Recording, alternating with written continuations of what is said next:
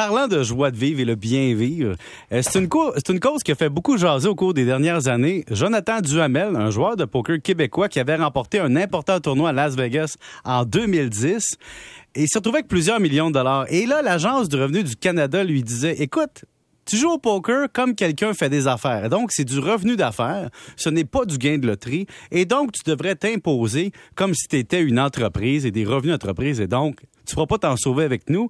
Longue saga fiscale. Et finalement, la Cour canadienne de l'impôt conclut finalement que c'est un jeu de hasard, puis que M. Duhamel a le droit de, dire qu'il ne doit pas s'imposer sur ces revenus-là. Donc, pour nous expliquer tout ça, on discute avec Stéphane Thibault, chef de pratique au Centre québécois de formation en fiscalité. Bonjour Stéphane. Bonjour Pierre. Les gains de loterie, c'est pas imposable normalement. Alors, comment l'ARC, dans ce cas-là, tu penses, on va dire tu, Stéphane, je te connais dans une autre vie.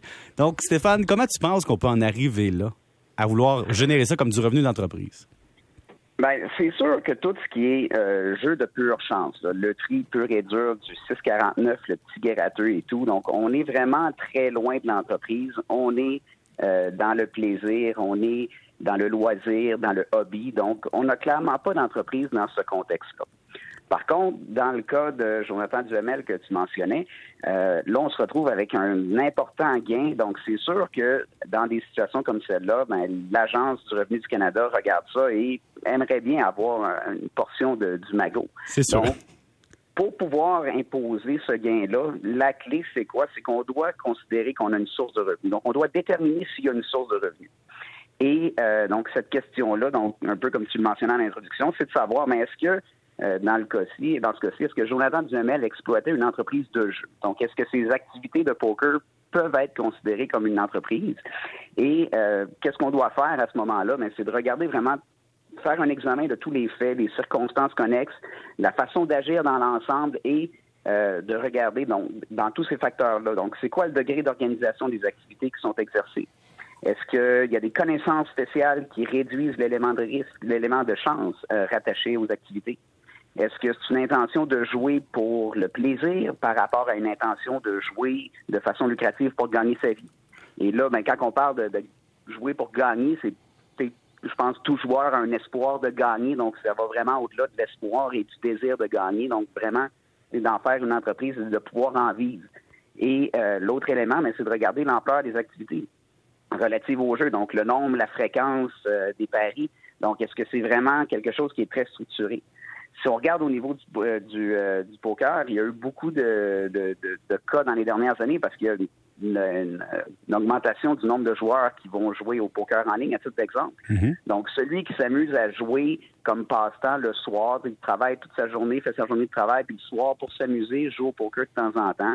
Donc, on est loin de l'entreprise. Par contre, celui qui s'investit davantage et que euh, mois après mois met de plus en plus de temps, quitte à laisser son travail qu'il avait régulier et pour vraiment concentrer toute son attention, toute son énergie sur le poker, maintenant on se retrouve peut-être dans une situation où on exploite une entreprise et à ce moment-là où les gains deviendraient imposables. Par contre, qu'il faut se rappeler aussi, c'est que dans un contexte où j'ai une source de revenus, les gains sont imposables, mais les pertes deviennent déductibles. Exact. Donc, lui, il n'aurait pas déduit ses pertes toutes ces années-là puisqu'il ne s'imposait pas sur les revenus. Puis, il n'aurait pas pu déduire ses dépenses non plus, techniquement, de voyage et de, et de frais. Exactement. Donc, dans le cas de, Jonathan qui ne voulait pas imposer ses gains, mais c'est sûr que toutes les pertes qu'il a faites ne les déduisait pas. Par contre, si on regarde Jonathan qui est un cas isolé, si on regarde l'ensemble des, joueurs de poker, peut-être qu'il y en a beaucoup plus qui perdent de l'argent qu'il y en a qui en gagnent. Donc, c'est peut-être là aussi que de, se retrouver avec une situation où on, exploite une entreprise de jeu aux yeux du fisc, c'est une situation qui est plutôt exceptionnelle parce que j'imagine que toute proportion gardée, il doit y avoir beaucoup plus de gens qui font des pertes que des gens qui font des gains. Statistiquement. Donc c'est là que ouais, c'est ça. Donc c'est là que chaque cas devient vraiment un cas d'espèce, puis on va regarder vraiment les faits propres à chaque situation pour venir déterminer euh, si on a une entreprise ou pas. Et généralement, mais c'est vraiment avec ceux qui vont faire des gros gains, des gains qui vont être médiatisés que ça va attirer l'attention du fisc. C'est un peu comme les gens qui, par exemple, flippent des maisons. un moment donné, ça devient un revenu d'entreprise quand les faits démontrent que c'est un modèle d'affaires ou simplement toute personne qui transforme une activité qui d'habitude est à des fins, euh, disons, personnelles et, disons, relax, et devient après ça un revenu d'entreprise. Euh, mais disons que moi, j'avais investi dans un, gars comme Jonathan Duhamel. J'avais donné 5 000 pour qu'il ait joué, puis on, on s'était entendu pour partager les revenus à la fin. Mais ça aussi, hein, j'imagine que les, les revenus auraient été attribués aux personnes. Je ne sais pas si comment on aurait vécu ça, mais il y aurait eu tout un débat là-dessus à l'ARC après aussi.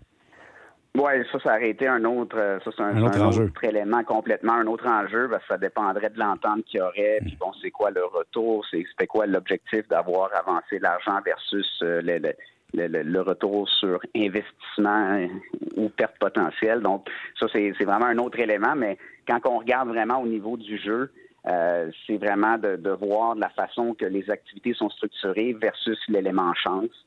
Et c'est là que ça reste bon, une question de fait et qu'il n'y aura, y aura jamais de réponse précise parce que euh, chaque cas va être vraiment avec ses propres faits, ses propres circonstances qui vont faire en sorte que c'est pas nécessairement le même modèle qu'on va retrouver pour chaque personne. Donc, c'est une zone grise à analyser par personne. Merci beaucoup, Stéphane. Ça fait plaisir. C'était Stéphane Thibault au Centre de formation en fiscalité.